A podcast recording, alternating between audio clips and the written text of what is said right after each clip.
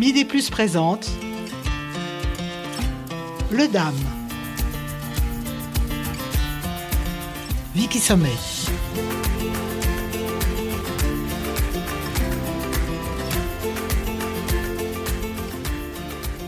Dire que c'est une maladie, c'est moins grave que de dire c'est euh, un alcoolique ou une alcoolique. Euh, c'est une connotation péjorative. Euh, c'est un alcoolo. Alors que il est malade de la- de- d'une addiction, ça devient quand même beaucoup plus sérieux.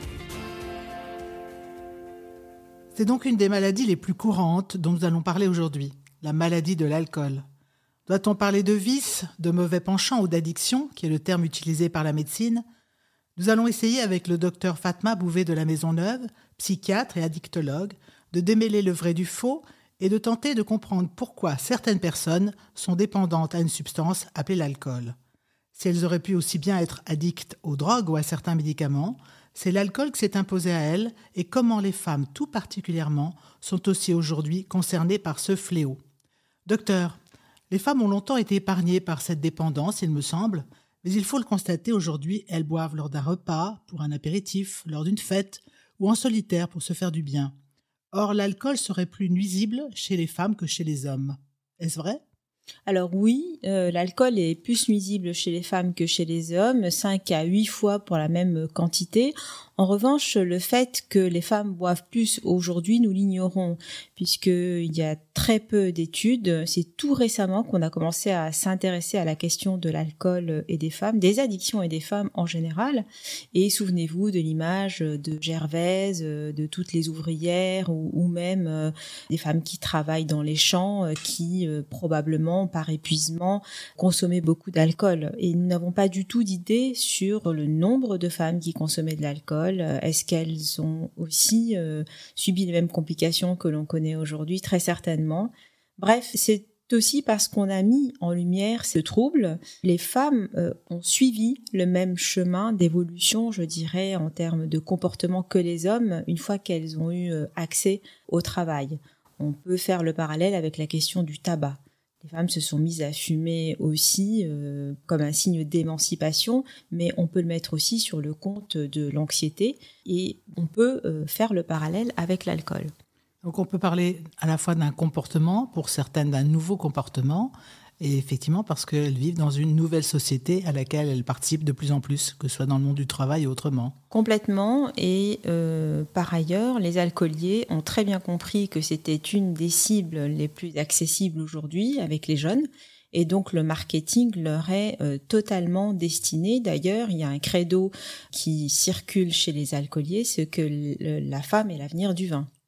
Très dur comme euh, définition. Extrêmement dur. Oui. Extrêmement dur. Vous pouvez vous promener dans les rues euh, de grandes, en tout cas même en France, puisque la loi E20 a été largement détricotée, et voir que les emballages, le marketing, euh, le packaging, euh, les photos publicitaires montrent des femmes chic avec un verre de vin. Donc ce sont des images qui sont extrêmement valorisantes et bouteilles d'alcool fort également qui n'étaient pas du tout classiquement destinées aux femmes. Exemple, une boisson à par exemple, bien connue dans le Sud, qui aujourd'hui est packagée à destination des femmes.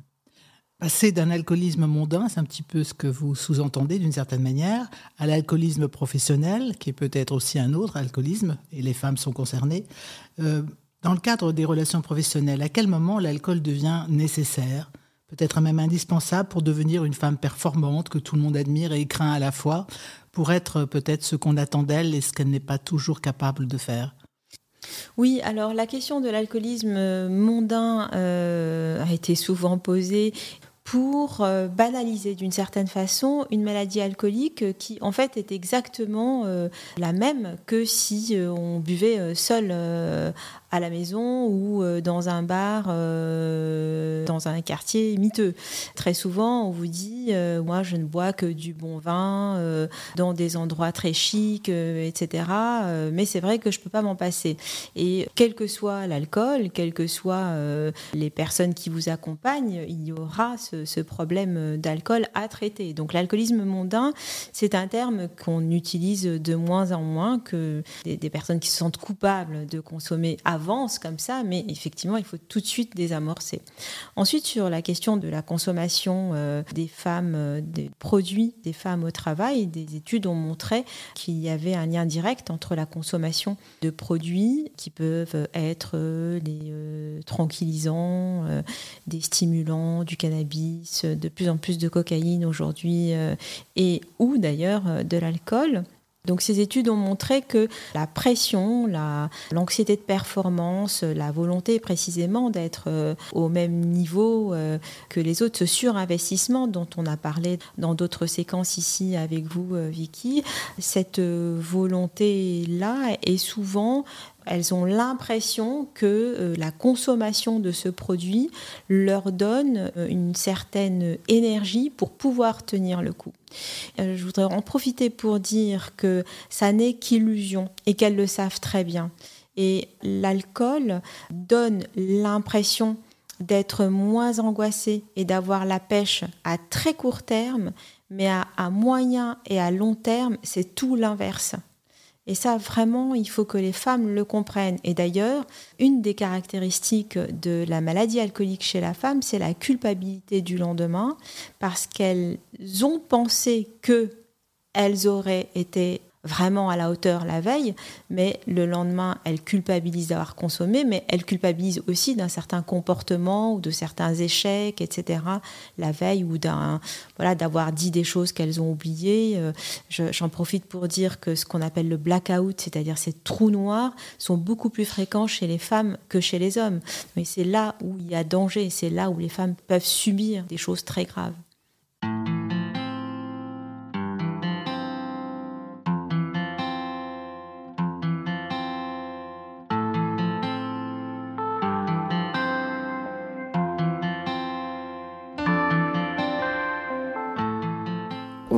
Se lève avec euh, l'alcool, on se couche avec l'alcool.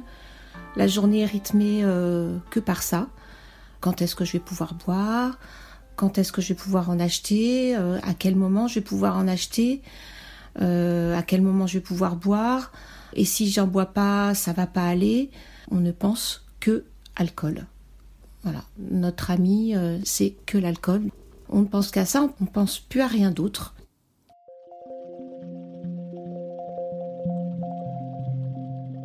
S'aperçoit que notre témoin n'est pas tout à fait certaine d'être malade. Elle parle simplement d'une consommation d'alcool qui a l'air d'être la partie la plus importante de sa journée et de sa vie finalement.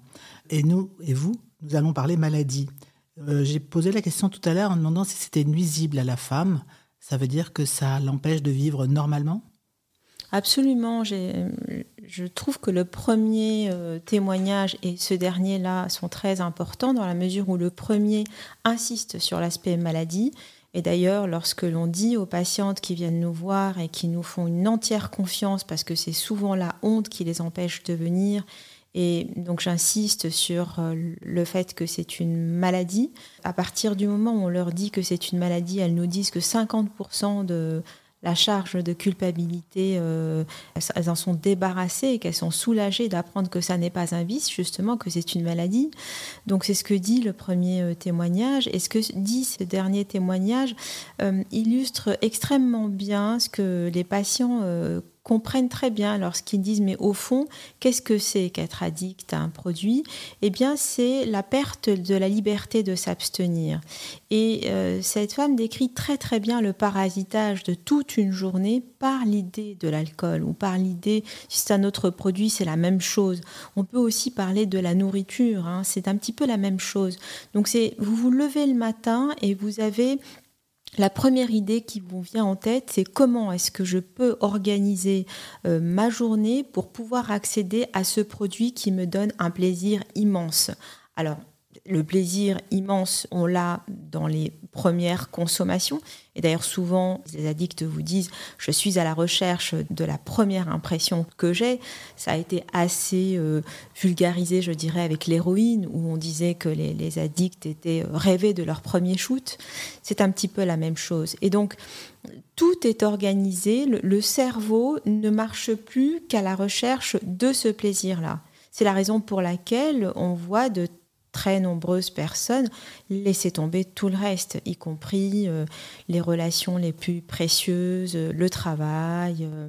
et c'est là où on voit qu'il y a une différence entre la façon de vivre cette maladie chez les hommes et chez les femmes, parce que les choses ne sont pas vécues ou appréhendées de la même manière par les hommes et par les femmes. Alors une fois la maladie installée, puisqu'elle est reconnue, même si la femme se rend compte de sa dépendance, rien ne peut l'empêcher de continuer. Est-ce à dire que la dépendance s'installe malgré soi C'est une maladie insidieuse finalement. Alors la dépendance euh, a été euh, expliquée à, travers euh, des arguments neurobiologiques que, que l'on connaît assez bien maintenant, à travers des conditions environnementales dans lesquelles l'individu évolue et à travers l'individu lui-même qui peut porter en lui-même des facteurs de risque à la fois personnels mais aussi familiaux. C'est-à-dire qu'on a plus de risques de euh, développer une maladie alcoolique si euh, sa mère, sa grand-mère, sa tante euh, ont eu une maladie alcoolique ou ont eu une dépression.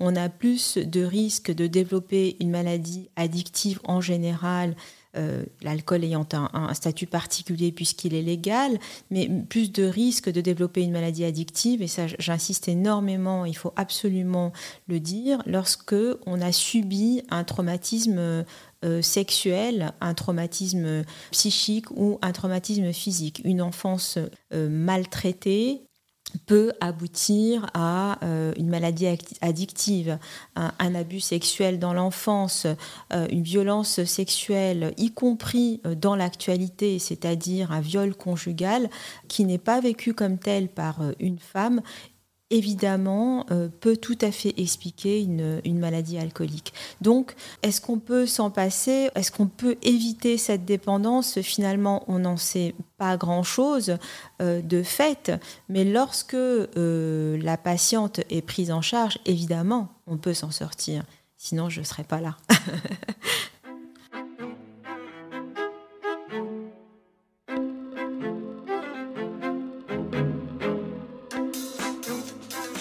je pense qu'on a une prédisposition parce que très très jeune, il m'arrivait, quand il y avait eu un dîner chez mes parents, etc., faire le tour de la table quand tout le monde était passé au salon, vider les verres de vin comme ça, ça m'amusait. J'étais attirée par l'alcool et inconsciemment l'effet de l'alcool euh, sur ma timidité. Quand j'ai commencé à sortir pour danser, il était tellement mieux quand j'avais bu euh, deux flûtes de champagne pour danser, c'était facile. Alors que sans champagne, je restais un peu sur ma chaise. Voilà. En gros, c'est comme ça que ça commence, pour euh, lever certaines barrières. Euh.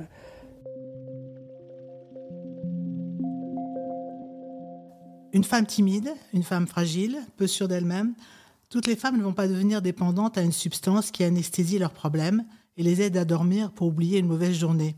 Quel est l'élément ou le détonateur qui va inciter une femme à boire et une autre à se droguer, par exemple, ou une troisième à ne rien faire.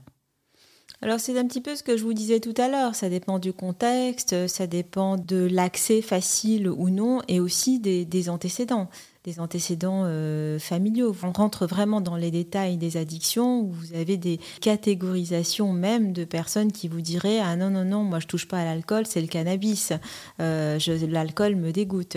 Euh, en revanche dans votre question et dans ce qui a été dit est fondamental parce qu'on oublie très souvent de le chercher. C'est la question de l'anxiété sociale, c'est la question du manque de confiance en soi et pourquoi est-ce que de très nombreux personnes aujourd'hui utilisent l'alcool euh, pour aller vers l'autre, c'est qu'il y a souvent euh, une, un vécu de peur d'aller vers l'autre, d'anxiété justement, de, paraître euh, inférieur aux yeux de l'autre, de ne pas assurer socialement aux yeux de l'autre. Les femmes étant moins confiantes en elles de fait, du fait des justement de tous les codes sociaux, mais c'est important aussi de le mentionner pour ce qui arrive aux jeunes le lien social étant extrêmement difficile à établir dans la société dans laquelle on vit, les jeunes ont très peur les uns des autres et les fameux binge drinking qu'on dénonce sans jamais chercher à savoir pourquoi les jeunes on accuse toujours les jeunes de trop boire, de trop, trop, trop, machin. Mais en fait, très souvent, ce sont des jeunes qui sont très repliés sur eux et qui cherchent à se désinhiber pour aller vers l'autre. Et donc, c'est à peu près la même chose pour les femmes qui, elles, euh, les chiffres le montrent, souffrent plus que les hommes d'anxiété sociale. Et vous verrez de très nombreuses femmes vous dire avant une réunion, j'ai besoin de boire un verre pour me désinhiber. Je suis incapable de supporter un tour de table et de donner mon nom. Euh, avant des entretiens d'embauche aussi, parfois euh, elles en oublient qu'elles peuvent dégager une odeur d'alcool. Donc à des moments parfois très risqués, elles ont besoin de ce désinhibiteur qui leur donne la sensation d'avoir confiance en elles. Et c'est là où le bas blesse, c'est que en réalité, ça n'est qu'une illusion.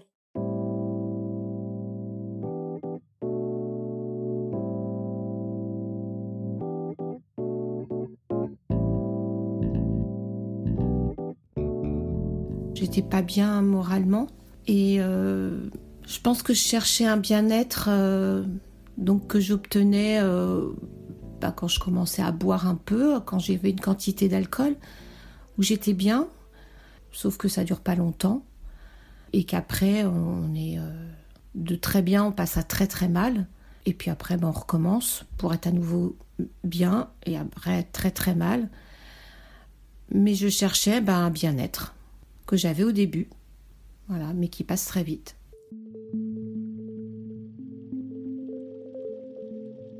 Comme je le disais, une maladie insidieuse parce qu'elle s'installe très progressivement, très lentement, mais très certainement, surtout quand l'alcool est perçu comme le seul soulagement de la journée, vous l'expliquiez. Il devient alors véritablement le compagnon de votre vie qui efface toute culpabilité, toute honte but, dit l'adage populaire, ce qui signifie que l'on boit en se moquant peut-être du déshonneur que provoque cette mauvaise action aux yeux des autres. Et justement, que voient les autres? Comment le vit l'entourage? Alors ce que la femme subit, je, dis bien subit lorsqu'elle est malade d'alcool est absolument incroyable de violence, de jugement moral, de dévalorisation. J'ai envie de dire que l'alcool, euh, d'une façon générale, est violence, que l'alcool chez les femmes est encore plus violence. Euh, on a parlé des antécédents de violence euh, psychique, sexuelle, physique. On peut parler des femmes qui boivent et qui sont battues par leurs conjoints, leurs proches, qui se sentent tout à fait euh, légitimes de battre, la femme qui boit, des enfants aussi, des enfants tyrans qui, frappent leur mère euh, parce qu'elles boivent. L'alcool et violence, le nombre de plaintes pour viol qui sont classées juste parce que les femmes ont bu pendant euh, le viol, ce qui signifie que si une femme boit et qu'elle est violée, eh bien, ça n'est pas punissable, ce qui est assez terrible. Donc, ce que ressent euh, la femme qui boit n'est que honte, violence, euh, euh, disqualification. Une femme qui boit dans l'imaginaire collectif est une femme désinhibée et qui dit désinhibition chez une femme dit désinhibition sexuelle. En réalité, c'est une pute. Une femme qui boit, c'est une femme facile. Et je vous parlais de chiffres effrayants, de plaintes qui n'aboutissent pas parce que les femmes ont été sous emprise d'un produit, souvent l'alcool, ça signifie aussi, c'est une traduction de l'imaginaire collectif aussi, et c'est dramatique. Et c'est pour ça qu'il faut tirer la sonnette d'alarme et dire non, c'est un état qui relève de la pathologie. On ne peut pas du tout considérer ça comme une faute, comme une bêtise. Non,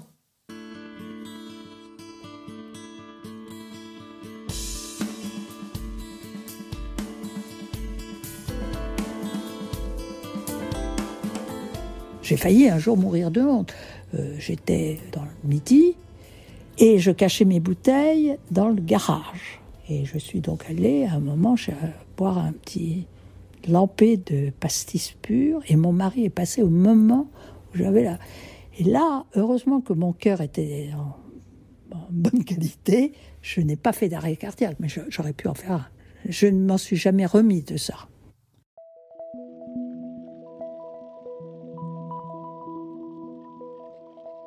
Donc une honte qui vous tient en haleine, qui vous poursuit, qui vous accompagne.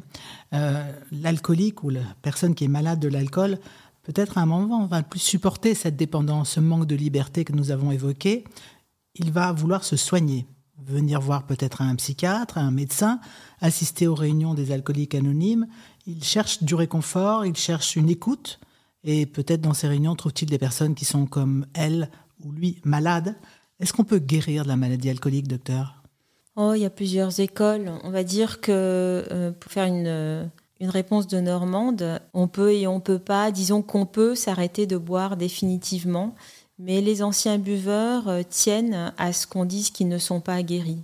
Et moi, je, je, crois plus les anciens buveurs que l'académie ou ce qui peut s'écrire par des personnes qui ne sont pas touchées, parce que les anciens buveurs vous disent qu'il y a toujours cette épée de Damoclès au-dessus de leur tête.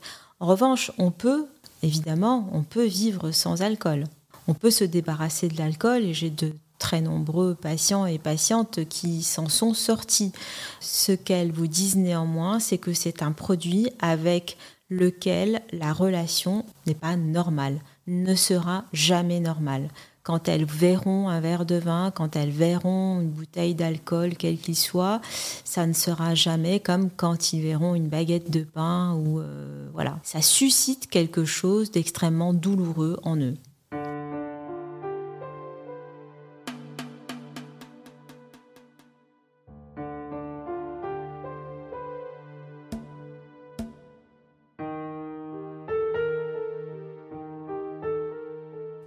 C'est un dédoublement de la personnalité. On se revoit, on se voit se détruire, on sait qu'on se détruit. C'est une espèce de suicide. Mais chez l'alcoolique, il sera très souvent.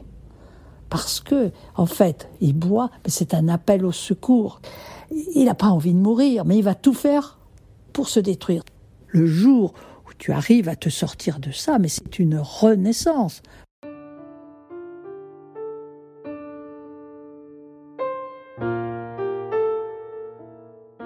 Euh, là, ça fait trois ans et demi.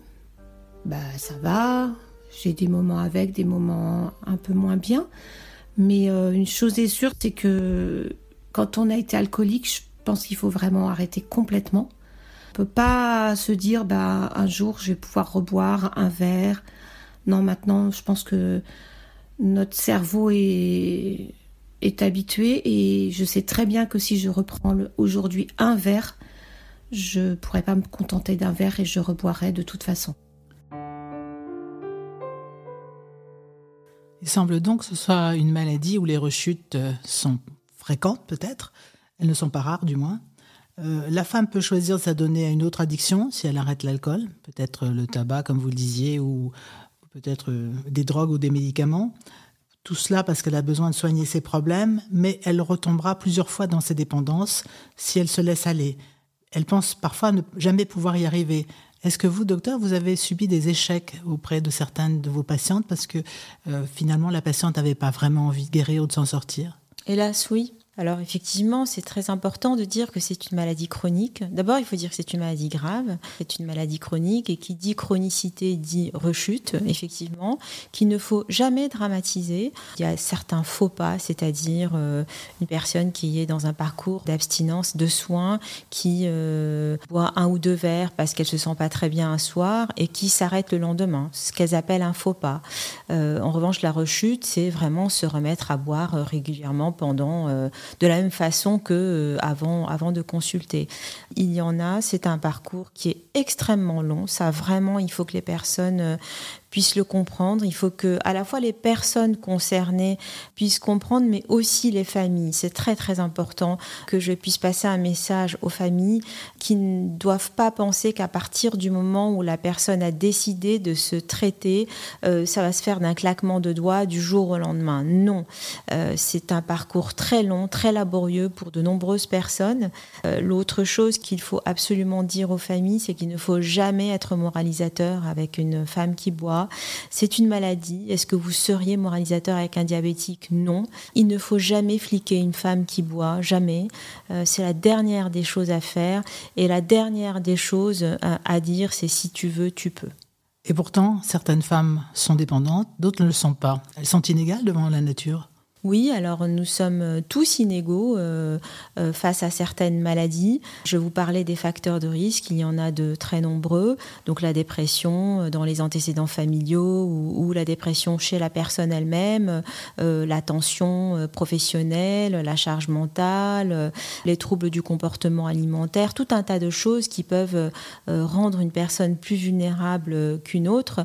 En revanche, ça rend extrêmement modeste puisque quel que soit la catégorie sociale, même si l'alcool aujourd'hui touche davantage les femmes les plus diplômées, celles qui ont le plus de responsabilités managériales.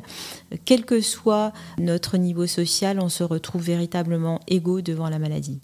La maladie alcoolique n'est pas une fatalité, il faut vouloir en guérir, accepter de se faire aider, en parler sans honte ni culpabilité, et vouloir avant tout retrouver sa liberté de penser, d'agir sans ce fil à la patte très important. C'est, si on y parvient, une manière de grandir, de mieux s'intégrer dans la société et d'être reconnue par les autres comme une femme responsable et fière d'être ce qu'elle est. Vous avez écrit Les femmes face à l'alcool, Fatma Pouvet de la Maison Neuve, un livre paru aux éditions d'Île Jacob. Vous avez essayé d'aider les femmes avec euh, vos mots, vos expériences, vos témoignages euh, absolument, et j'ai créé également la première consultation d'alcoolologie euh, pour femmes à l'hôpital Sainte-Anne à Paris. Ce qui est très très important dans ce que vous venez de dire, effectivement, je l'ai développé dans le livre, c'est que euh, l'alcool, les addictions chez les femmes sont très très très étroitement intriquées avec l'intimité, la façon dont on vit son corps, l'intérieur de soi, c'est très important. L'autre élément très important, c'est la notion de liberté. Je vous remercie de le mentionner parce que tout le combat est celui de se libérer euh, à la fois d'un produit, mais aussi d'une certaine euh, pression sociale, familiale. On a toujours l'impression qu'il y a eu un rendez-vous manqué chez une femme qui euh, devient addicte. C'est comme si elle s'anesthésiait d'oublier cet immense euh, désir qu'elle avait et qui n'a pas été euh, euh, réalisé ou pour lequel elle n'a pas pu se consacrer. Et j'aime beaucoup le fait que vous souligniez la question de la liberté parce que d'abord être libre, je pense que c'est ce qu'il y a de plus difficile à voilà conquérir dans sa vie. Euh, mais là la liberté par rapport aux produits ouvre tout un pan. D'ailleurs je dis très souvent à mes patientes attention parce que si vous commencez à aborder la question des addictions et en particulier de l'alcool il va y avoir deux autres sujets qui vont tomber très très vite. C'est celui de votre vie affective donc mariage pas mariage couple etc et professionnel. Et Jamais je n'ai été démentie parce qu'il y a toujours eu quelque chose qui dysfonctionnait au niveau de la vie intime et au niveau du choix de vie. Donc à ce moment-là, il faut travailler sur la, liberté de s'avouer que certaines choses dysfonctionnent dans son intimité ou que le travail qu'on a choisi euh, n'était pas celui qu'on a désiré, etc. Donc euh, voilà, j'essaye de travailler sur ces aspects-là.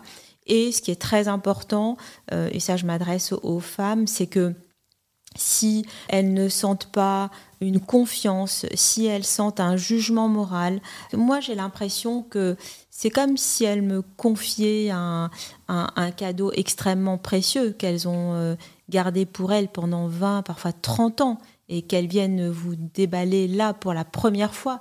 Donc euh, imaginez à quel point il faut être précautionneuse, à quel point il faut euh, être euh, leur octroyer un havre de paix à ces femmes-là qui viennent vous dire cette honte pour la première fois. Donc si elles ne sentent pas cela, si elles sentent de l'agressivité, bah, ne restez pas, choisissez un autre thérapeute.